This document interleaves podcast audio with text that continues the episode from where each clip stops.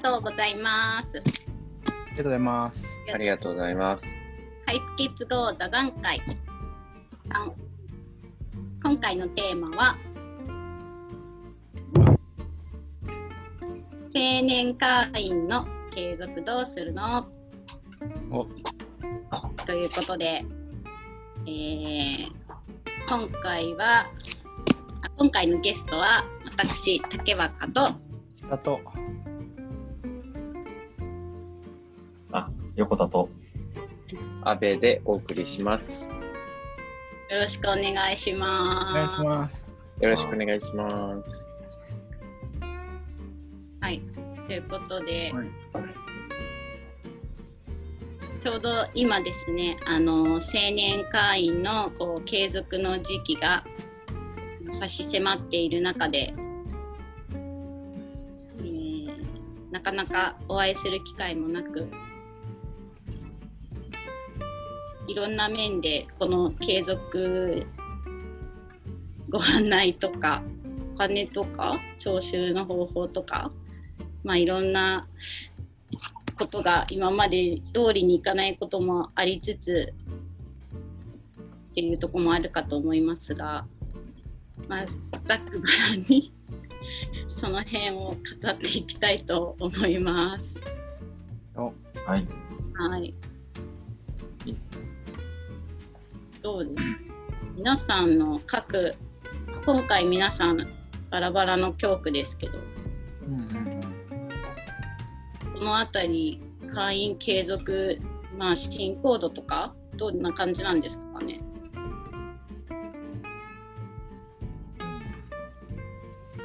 なんかまあ、全くイメージが湧かない人もいると思うんで、まず引き落としは終わりましたね。一応引き落としは終わって、もっと引き落としで銀行口座から落とせますよっていう風な申し込みをしてくださってる人は、まあ、自動継続ということで、引き落とされてないっていう通知来るのはもうちょっと後だったかな。だからそれが、ここは一旦終わって、で、今は現金納入の方で、まだ納められてないっていう方を順番に確認していて、で、僕、愛知の場合は、まだ連絡取れてない方も若干名いらっしゃるんですね。で、連絡取れてるけど、ちょっと今回は大会っていう方が、まあ、これまででは僕の経験した中では一番多いんじゃないかなっていう、大会希望者っていうが一番多いかなっていう。えやっぱ大きな要因として挙げられるのはコロナというか、まあ、要は改めて考える機会になったということで、うん、声をちょこちょこ聞きますね。まあコロナでがって言わない人もいますけど、あえてこのタイミングでって重なるのは何か意味あるのかなっていうのはこう感じて、ただ一応に言うのは、なぜ青年会員として入っているのかわからない青年会員として入る価値を感じない。あとは、もうそ青年会員としては、その自分は、まあ、それは嫌いと、嫌いってわけじゃなくて、あの、うんまあ、その会員として何かをするっていうところが、まあ、わからないか、もうそうすべきでないと思うかっていうのが、実際今、愛知の状況かなと思います。大阪は、あのーまだ、えーっと、まあちょっと、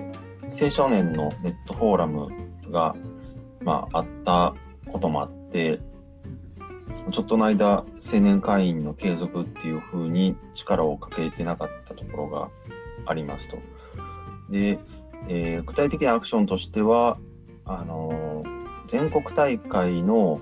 えーウェブで配信するっていう風になってた時期に、えーと参参加するための奉納金をいくらでしたっけ ?500 円でしたっけ ?1000 円でしたっけ？あったと思うんですけど、を、えー納めていただくときに、えー一緒に納めてもらうように、まず、えー話をしていって、で、えーまあ、幹部というか、ある程度、その、の人はえそれで収めてくれている。とあとその上巻あの新しい文明を築こうの上巻が出た時にやはり同じような形で、えー、強化部まで買いに来れない要はまあコロナの状況もあってなかなか強化部に来れない人たちがあの送ってくださいというか、まあ、買いたいけども買えないという人に事務局からまあ送るっていう許可部から送るっていう方法を取ったんです。その時に、えー、振り込みをしてもらえたら、えー、その上官も送りますよと。なんかその3つぐらいを一緒に、えー、話をしていって、えー、晴天あ上官と、えー、青年会費と、えー、全国大会の参加の炎金かを、まあ、一緒に収めてもらうような形をとっていっていました。その後でも具体的に青年会費だけを追いかけるっていうことは個々ではやっているとは思うんですけど、えー、こうちゃんと追い切れてないままになっているのでその辺りはしっかり詰めていかないとちょっといけないなというのが今の現状ですね。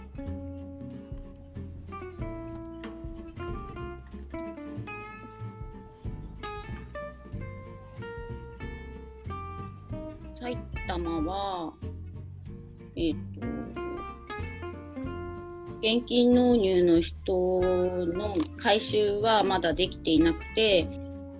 まあ、結構後から回収することが例年多いので、今はとりあえず継続を更新するかしないかっていう連絡をまず取っている、うんうん、まあ、ちょうどネットフォーラムがの14日にあるんですけど、まあ、それの推進と合わせて更新もっていう形で確認をしている段階ですね。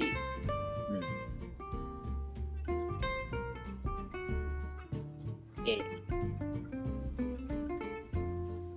どうやって現金を回収するのかみたいなのは、これからってところなんですけども。東京はどうですか？東京もあの現金納入の回収は、炎はまだで、え、ー、と、今年はちょっと違うのが、あの、え、ー、と、クレジット決済ができるようになったので、あの、決済サービスに登録をして、え、ー、と、今の状況は、え例えばメールを、その、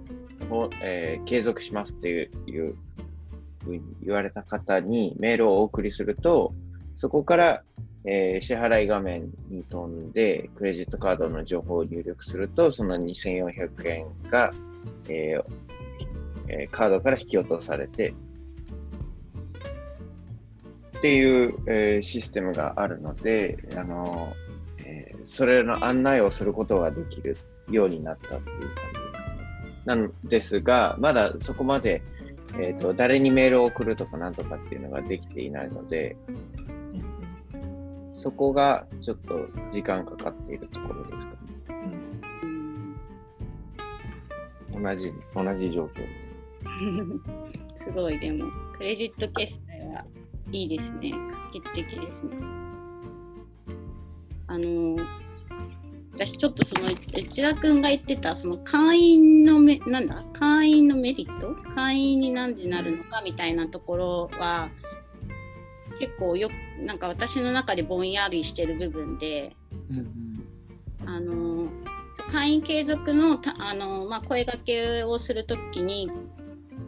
まあ、単性委員長が自分基本自分の組織の単位会員に声をかけるので私が声をかける人っていうのは未会員で会員にならないかっていう声がけと、まあ、ちょっと全く連絡が取れないっていう人をフォローするっていうことが多いので辞めるかやるかみたいななんかその特にそのなんで会員になるのかみたいなところを伝えなくてはに声がけすることが多い中で。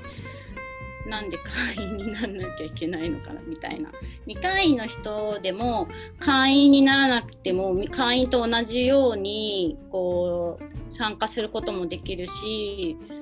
うんまあ、機関誌は手に入らないにしても普及誌は読めるしとかそこのメリットをあまり感じてないっていう人も多い中で逆にやめたとしても別にじゃあ、えーと、参加しちゃダメだよってこともないわけじゃないですか。その辺りがうまく自分の中でも説明できないなって思いながらああそっか って言って受け入れるしかないっていう現状があったりするんですけどなんかその辺ってどどうなのかなってあの自分が会員になった時って私もともと白鳩会員だったんですね。うんうんでそれが青年会員になった時っていうのは連成会が青年会員になると半額になるよって言われてあそうなんだ。っ てじゃあ青年会になりますみたいな。なんかそういうところからだったので白鳩会員になったのも講習会の体験談を頼まれて会員にならないと体験談で出れないからっていう感じの自動的な感じだったんですなのでなんかそうせざるを得なかった状況でなってるっていうとこがあってじゃあ会員になった時となってない時ってなんか違うのかっていうと自分ではちょっとよくわかんないままもちろんあの収めているっていうことでまあそれが一つの自分の中での恩返しになってるかなとも思いながらやってますけどもなんかその辺が人に伝える時にはちょっとうまくいかないなって思いながら、もやもやしているとこです。なるほど。非常に大事なことですよね。それ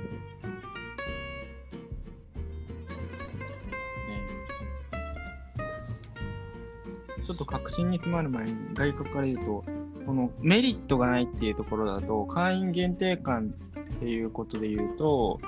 うん、多分この数年、会員の限定感を落としてきたっていうところ背景はあると。まあ、さらに、さらにそれより前になるとまた話変わってくるんですけど、近年で言うと、全国大会が会員限定から会員限定ではなくなったりとか、えー、教区で光明寺ステインの勉強会が、まあ、青年会でやってたのがなくなっていたりだとか、青年会の勉強会で、青年会員が集まる機会っていうのが、なんかより多くの人、これは、うん、まあ、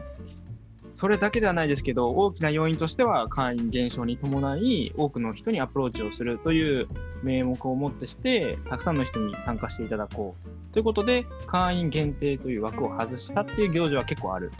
んじゃないかなと。あとは、教区大会とかも会員が発表する場だったりとか、会員がっていうのが、まあ、薄れて、薄れ、意図的に薄れるようにというか、まあ、正確に言うと、広げようと思った時に薄く伸びたっていうこともあると思うんですけど、そういうふうにやってきた背景はあるなとは思うんですけど、まあ、個人、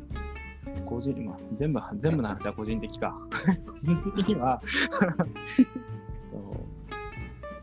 それよりもじゃあ前はどうだったのかっていうと、うん、なんか今の話、そんな当てはまらないかなと思って、会員への、なんだろうな、最近思うのは、会員になるとこういうメリットがあるよっていうスタンスだと、多分青年会員ってのは成り立たないんじゃないかっていうのをちょっと思っていて、それはどうしてかっていうと、もともと青年会員って、もう一言で言ったらビジョン実現のためにみんなでやっていく仲間たちが集まるってことなんですね。っていうふうになったときに、むしろそのメリットっていうのはそこで何かを与えられることがメリットではない。どちらかと自分が実践したいという前提があって、その実践が青年会員入会すると一緒に目指せるよっていうところに価値を感じられるっていうのがあるんですよね。だから例えば、えー経営者の集まりとかっていうのがみんなお金払って参加したりするじゃないですか。あれって、そこで得られる学びとかメリットっていうのは、あどっちかっていうと、何かこういうメリットがありますよ、こういうメリットがありますよって提示するというよりも、自分が行動しようと思うじゃないですか、何か。例えば経営だったら自分が会社を大きくしたいって多分思った時に、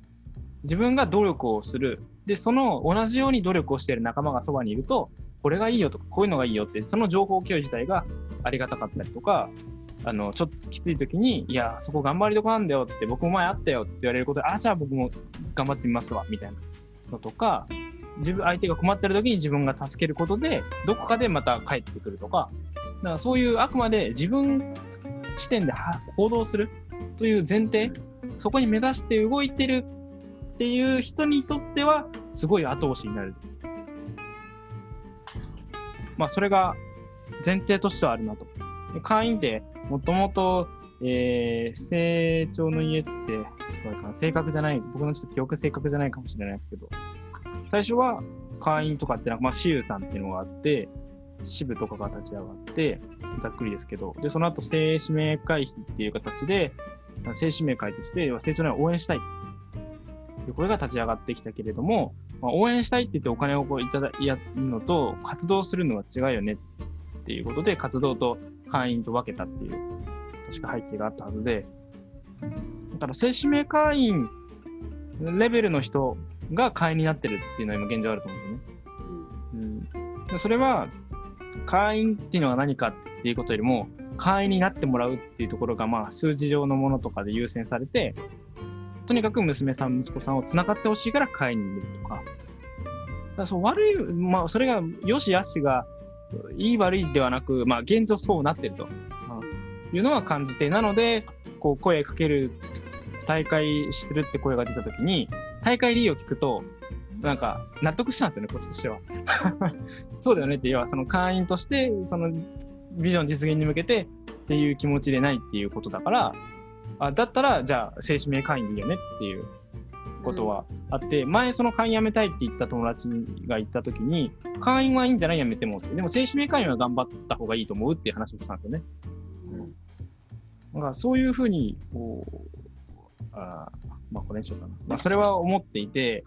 でもやっぱどこかで僕自身も、なんか青年会員辞めたいって言われたら、こう止めなきゃいけないみたいなのがあるんです。なんか、なんかこう、無条件に止めなきゃいけないっていうのがあるんですよ、思考として。でなんでなのかって言ったら、やっぱりつながりが途切れちゃうとかそういう話になってくるんですけど、うん、つながりってそれで途切れるのかなっていうのと、別に途切れちゃダメなもんなのかなっていう、冷たい意味ではなくて、本義から外れる形で無理にその人をとどめるのは、こっちも本義から外れてるって分かりながら言うわけで、で、向こうはより意味分かんなくなる。青年、え、じゃあ青年会って何なの？って、それでもいいって、それでもいいったら何なの？っていう、ことはあるなって思った時に、うん、でも、じゃあやめたらよって言うとなんかドライだみたいな話も出てくるんで、どうしたもんかなと思うけど、現状やっぱ思うのは青年会員ちゃんと聞いて、あ、こういう理由でっていうのが一緒にビジョン目指してってところじゃないんだったら、成長例が好きってことだったら、僕は正指名会員としてじゃあ応援してほしいし、その日々の正指名菩薩としての活動っていう面で、正指名会員入っていただくっていうのもいいだろうし、まあ、口説くって面でもそうだけど、で、普通にお知らせできたらいいのかなと。まあ、ただそうすると、名簿上青年会が管理できないから、管理しづらくなるんで、正指名会にかけると。声かけづらくなるっていう。だそこが問題なら別にそこだけクリアすれば、だからもっと言うと3段階あったらいいのかなって最近思うんですよね。青年会員として活動する人、正指名会員として。でも青年会員3助会だったら勝手に作って、勝手にじゃないのかな、3助会だったら別に作ってもいいのかなとか。まあそういう、うん、いくつか問題定義できたと思いますけど。うん。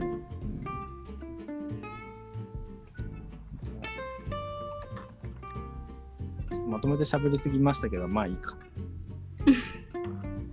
全然 OK です。なるほど。大事なポイントが。うん。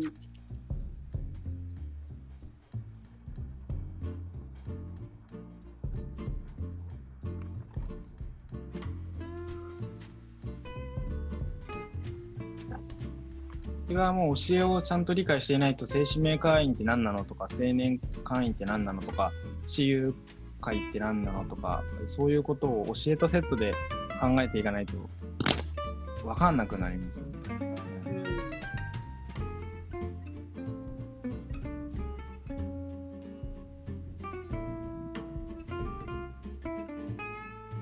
そうだね。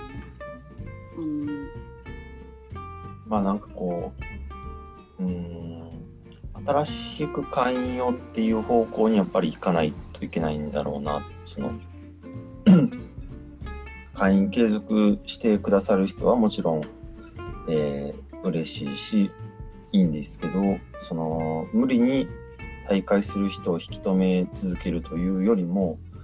新しい層、新しい人たちをどんどん会員にしていく方向で伸ばしていくのを目指すべきじゃないかなとはすごく思います。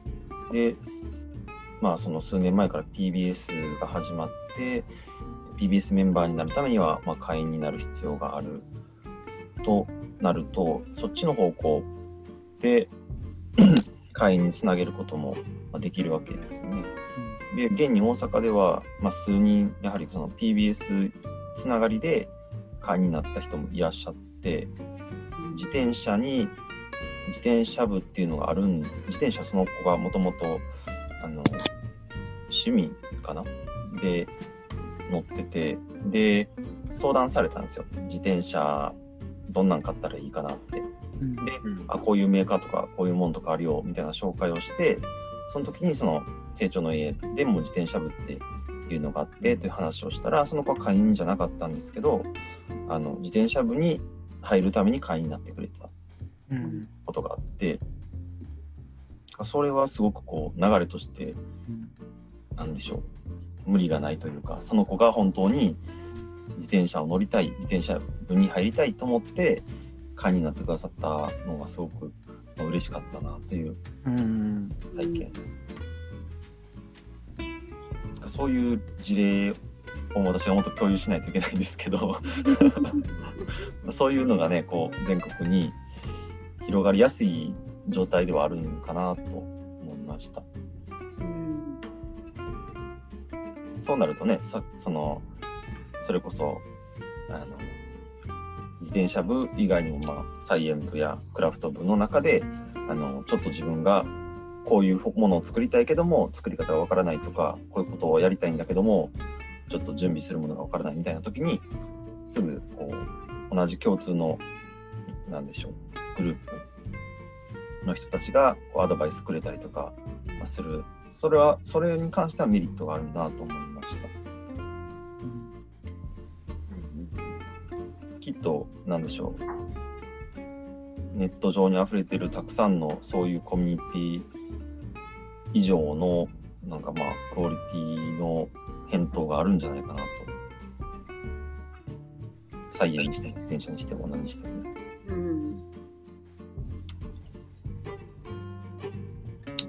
そういします。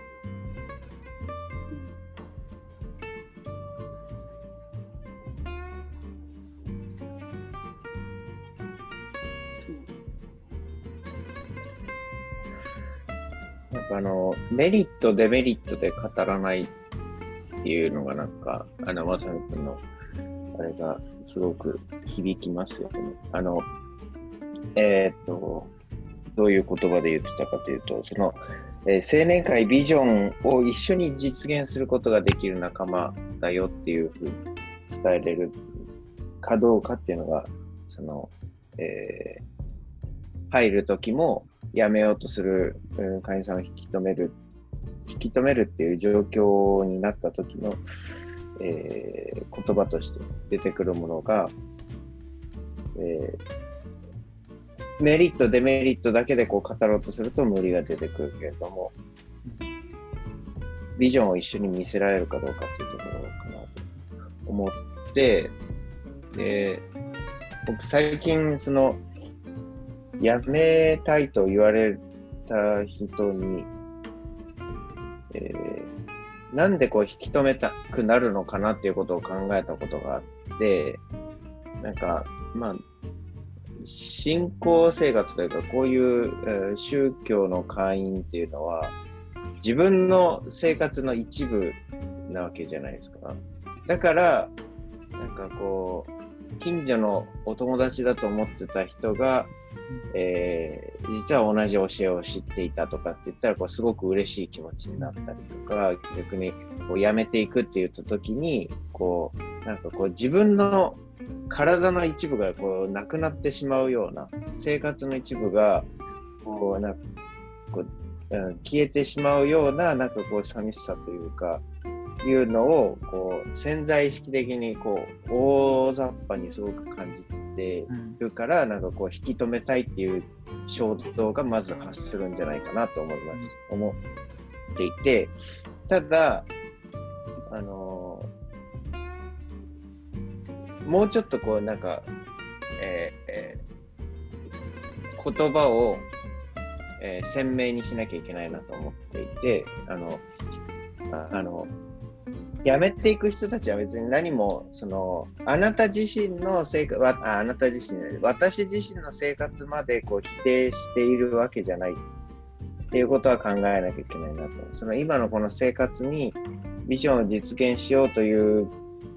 うん、気持ちじゃなくなったとか、えーそうある必要がなくなったとかまた別のビジョンを見るようになったとかっていうあの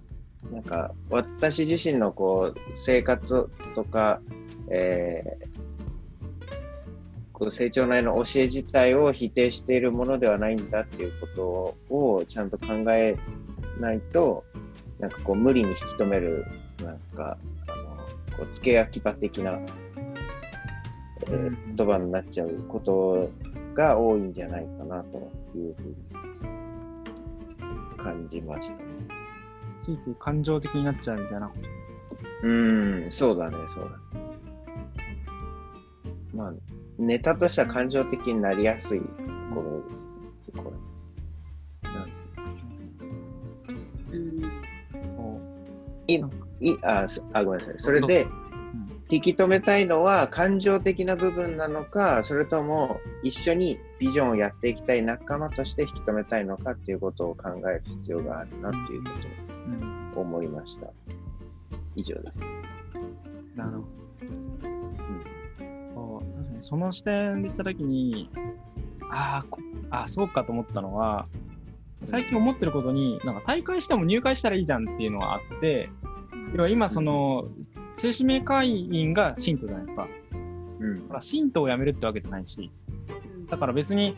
あ、今大会したいんだねっていいんじゃないって言って、まあ今その手続きが大変だから、あの、あんまりそれを、要は事務的なこと的にもやりたくないっていうのがあるんですけど、ただ、そういうことを横に置いたとしたら、あ、今はちょっとその青年会員としてビジョン実現に向けて、そういう気持ちになれない。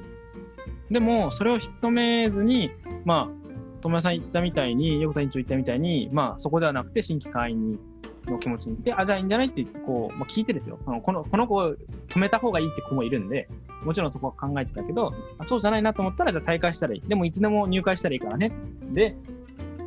いいと思っていて、で、同時に思うことが、メリットで加わった人たちが、から辞めていくっていうのは、昔から言われてるなって、つまり、功徳、成長のように功徳を得たから、それで関わるって人たちは、やっぱことごとく辞めていくよっていうのが、制定にもよく載ってる内容じゃないですか。自分で与えるって段階に行って初めて、この教えというものが身についていくというか、本当幸福感みたいなものが得られるんだよっていうことがよく書いてあるっていう意味で言ったら、会員もメリットでメリットで、要は、つまり要するに僕ら自自ら、や、この功徳がありますよ、この功徳がありますよって言ってるのと同じで、まあ、それが必要な時もあるかもしれないけど、うん、なんだろうな。うーん、なんかそれを思う。功徳は続かない、功徳だけでは続かないっていうことって、なんか昔からものすごく言われてることだから、あそれと一致する点があるなということを今気づいたっていう話。うんメリットとは功徳。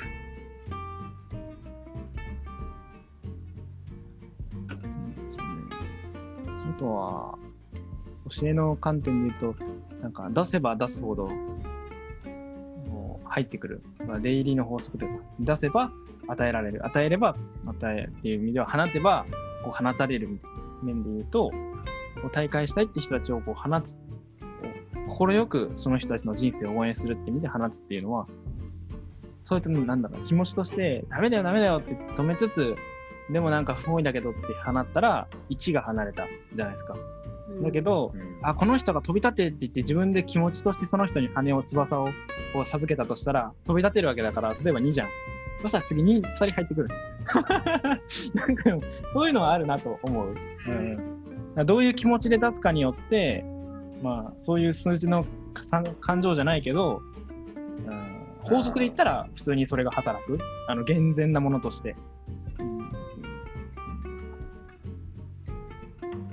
それはありますね。それがある意味自然の法則だとも思うし。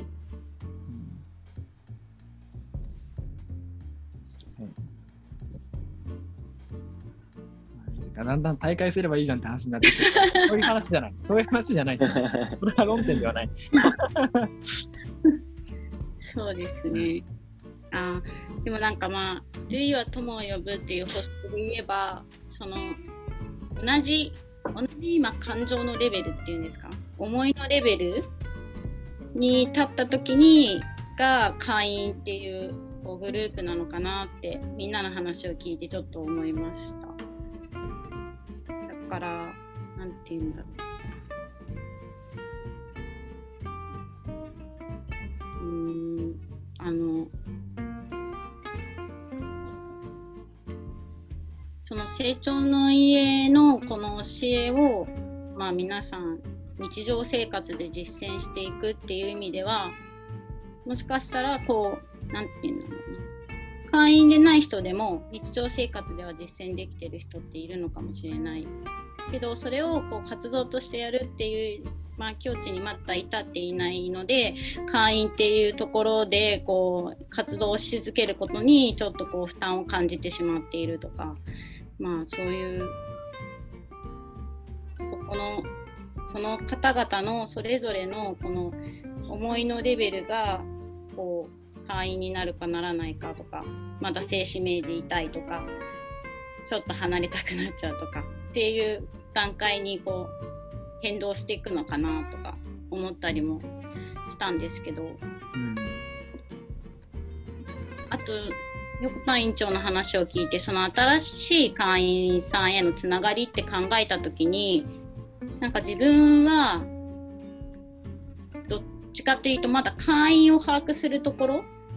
にで今こうこの会員さんの3分の1ぐらいしかちょっとまだよく分かっていないから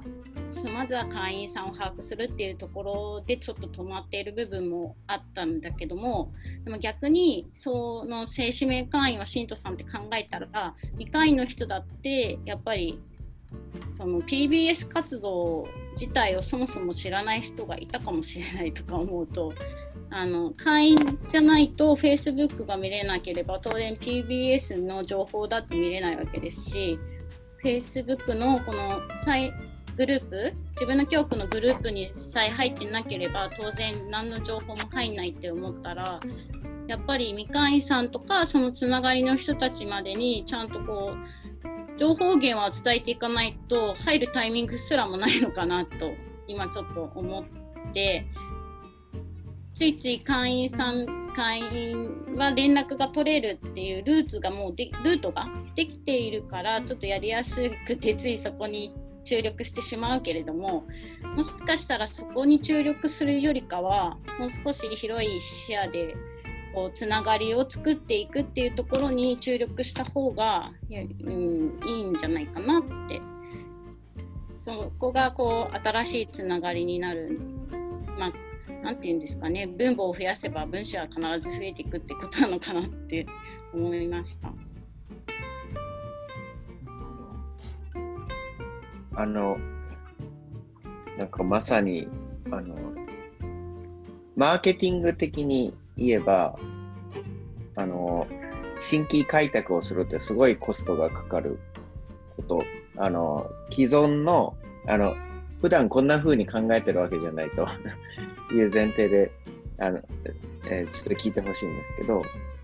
えー、と例えば新規のお客さんを、えー飲食店がこう開拓しようとすると例えば広告をあの外に配りに行ってとかすごいコストがかかるわけですよね。だけど、えー、と既存のお客さんにリピートしてもらう方がもう良さを知っているからあのコストが下がるというふうな、えーまあ、法則というか考え方があったときに、え青年会員のすでに会員である人たちがこう満足する、えー満足度の高いなんていうのサービスじゃなくて、サービスを大きく変えた場合のこの活動って何なんだろうっていうのをこう常に考えるというか、えっ、と、大会したいと思う状況にならないのがまあ一番かなというふうに思うんです。その上でこう新しい新規の会員さんを、えー迎え入れることができれば、まあ、やっぱりいいなっていうのが第一ですよね。さっき、やめればいいじゃんじゃなくての部分だと思うんですけども、なんか、まあ、どうすれば、あの、既存の会員さんの満足度が上がっていくのかなっていうのは、なんか、竹岡さんの話聞いてても思うというか、感じますね。なんかその点で言うと、やっぱり、うんビジョンを立体的にどこまで捉えられるかっていうことかな。まあこれは自分も含めてなんですけどね。うん、なんか日常の中であらゆることを、あらゆることがビジョンに基づいてるっていう実感は、これはものすごくエネルギーになると思っていて、例えば、まあ、よく言える話で仕事に優劣はないみたいに言うじゃないですか。どんな仕事でも一生懸命やれば価値がありますよっていうのは、やっぱその仕事、やってる仕事っていうのはどれだけ大きなことに結びつけているかってことで、今自分がやってるのはこれは金銭のためだと思えば金銭のための仕事。でもこれを周りの家族のためだと思えば家族のための仕事。これが社会のためだと思えば社会のための仕事になって、これを神様の実相権限のためだと思えば、あの、要は申請開発の神聖なる行事になってるわけじゃないですか。まあ、それをどこまでのリアリティで思えるかってことで、あの、なんですけど、そういうふうにビジョンを捉えられたら、要は同じように捉えてる人たちは職種が違うが仲間になっていって、そこで語られる言葉っていうのは自分の、うん、なんだエネルギーになっていく。から、いかにその、より大きな、まあ、より大きでいく、かつ分かりやすい具体的なものでいくと、そのビジョンと、教えと自分の生活と周囲の仲間っていうのを一致させられるかっていう点で言うと、あと、それを一致させるっていうことが、一致できるようにするっていうことが、新規の、えー一致させるってことが既存の会員さんに対して、多分最もできることだと思うんですよね。あの、一番本当は価値があること。今世の中的にもいかに一体感を得られるようにするかっていうことで苦心というか必死に各企業やってる部分があるし分かりやすいのはライブとかもそうだけどあれって一体感をいかに作り出すかみたいなことにものすごくお金かけてるわけじゃないですか。企業もそうでいかに会社として一致団結するかってためにそういうそういところに納得してもらうためにものすごいエネルギーをかけてるわけで。そういう意義目的みたいなものをさせる。で、その一致させた人たちが頑張って、そこに向かっている勢いっていうのは、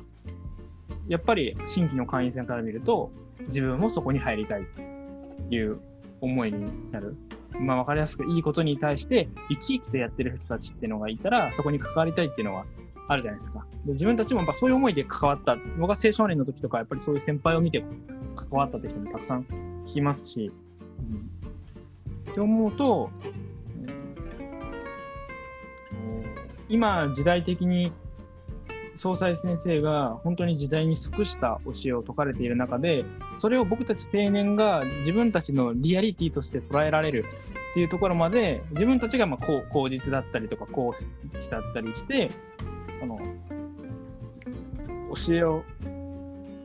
日常生活で生かして具体的なものとして表現したりとかこういうことなんじゃないのっていうその解釈をみんなで共有したりだとかそのビジョン教えとそこを結びつけるっていう作業発信をうんもっとしていくことが実は重要なんじゃないかなっていうふうに最近思う。だからなんだろう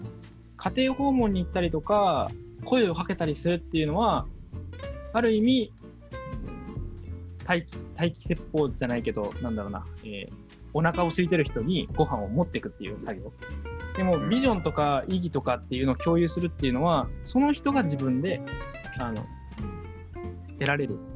まあ、釣りお腹空いたんだったら釣りができるようになる。農業ができるようになるっていうまあホスホステの部分になってくるんじゃないかなっていうことを思うとそこに関してまだまだ弱いんだろうなって、これだけこう情報ツールがあるにもかかわらず、なかなかまだそこが発信できてないところがあると思っていて、なんか本当はそれが一番の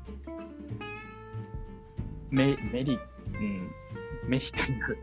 メリットになり、メリットにもなりうる。じゃないかな。かそれ以外のものっていうのは、なんか付け加えじゃないですか。こう、これをこうするとか、ああするっていうのは付け加えだけど、そのビジョンとか教えっていうのはすでにあるものを引き出してくるっていうことだから、うん、その点では一番無理がないし、僕たちがやっていることと整合性がバッチリ取れてる。それを今までは青年会推進課がやってたとイメージで言ったら、本部がその役割をするよねみたいなところが、あまあ、本来そうでなかったとしても、そういう認識がやっぱどこかしらであったなとは思うんですけど、うん、それを本格的に自分たちからやっていくことがをしていかないと、多様性に追いつけないし、うん、というところ？例えば、まるまるまるまるまる。そう、まるまるってことね。あの、楽しくなっちゃった。楽しくなっちゃった。なんかそこは第2弾でまた深掘りしていきたいところですね。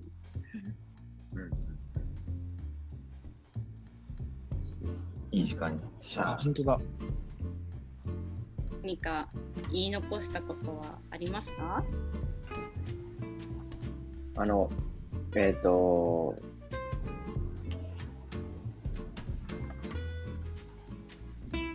さっき東京大学でそのクレジットカードを導入したっていう話なんですけど、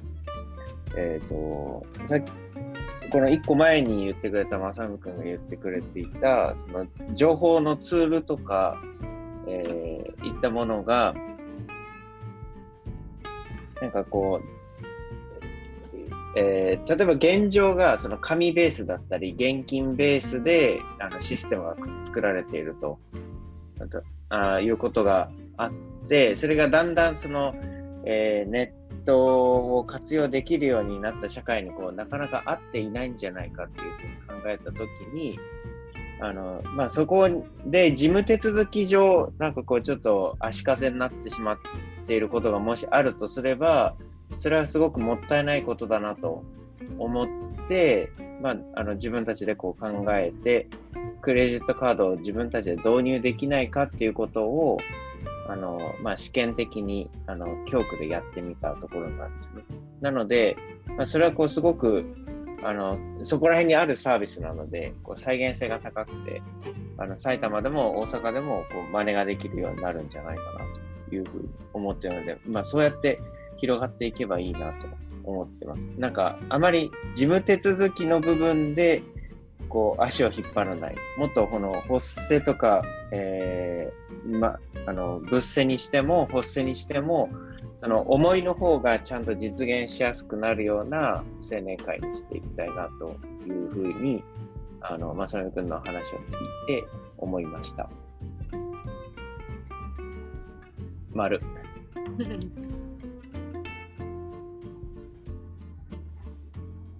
もう僕はいい大丈夫です。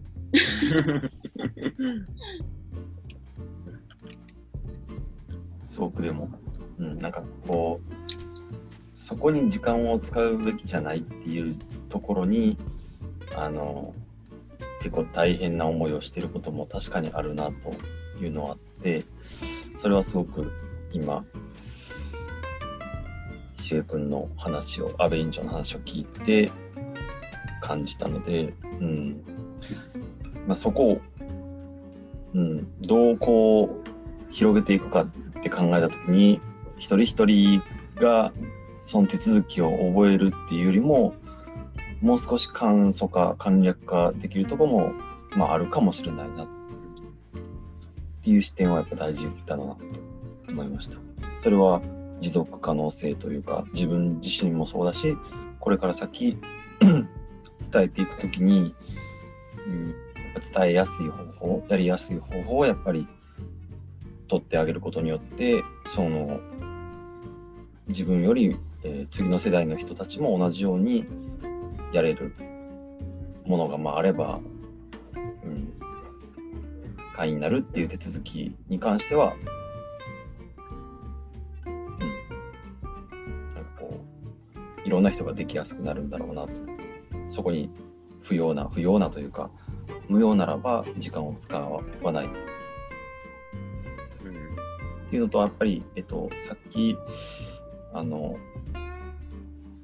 時代委員長がおっしゃってた、まあ、こう、生き生きと活動してるところに、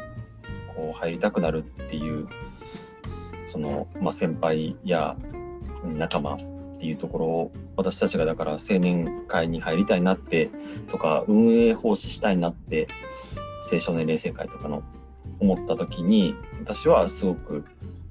同じ年で活躍、活躍というか活動か、活動している子たちや、うん、その班部長をしてくれた先輩とかに憧れのようなものを持って、一緒に仲間になりたいと思ったのがすごくやっぱあるので、それをいかに自分たちがやっぱ見せれるかかなと思って、楽しそうにやっぱ活動してるはずなので、その、うん、写真とか映像とか、まあ、今であったら音声であったりとかをどのようにしてその会員さんもしくはこれから会員になろうとしてる人に届けられるかっていうところそこをちょっと考えていく必要はあるかなと思いました。ある？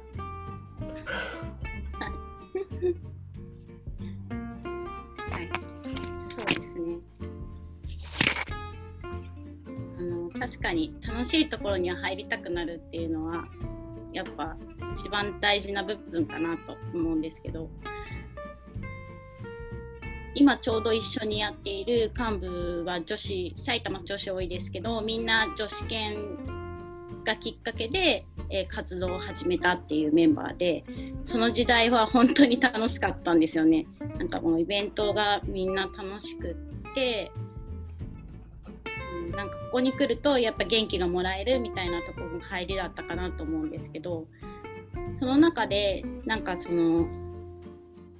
あなんか多分この憧れる人とか先輩とかがいるっていうのは最初のきっかけとしてすごい大事だなって思うんですけど最後あの内田院長が言ってたその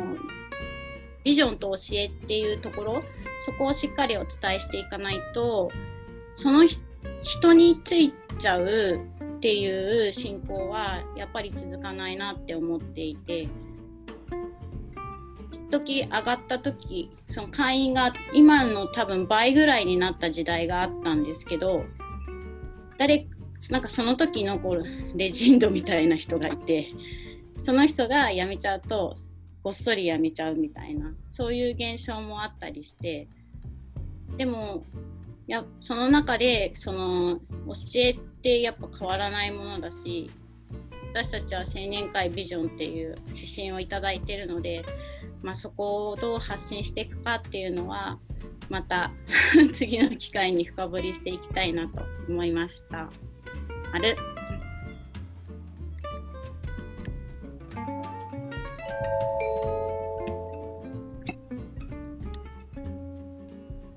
ということで 今日の対決後パート3は終わります。なんだ？パーソナリティは竹若。内田横田阿部でした。はい。皆さんありがとうございあますりが。とうございました。ありがとうございました。ありがとうございます。あ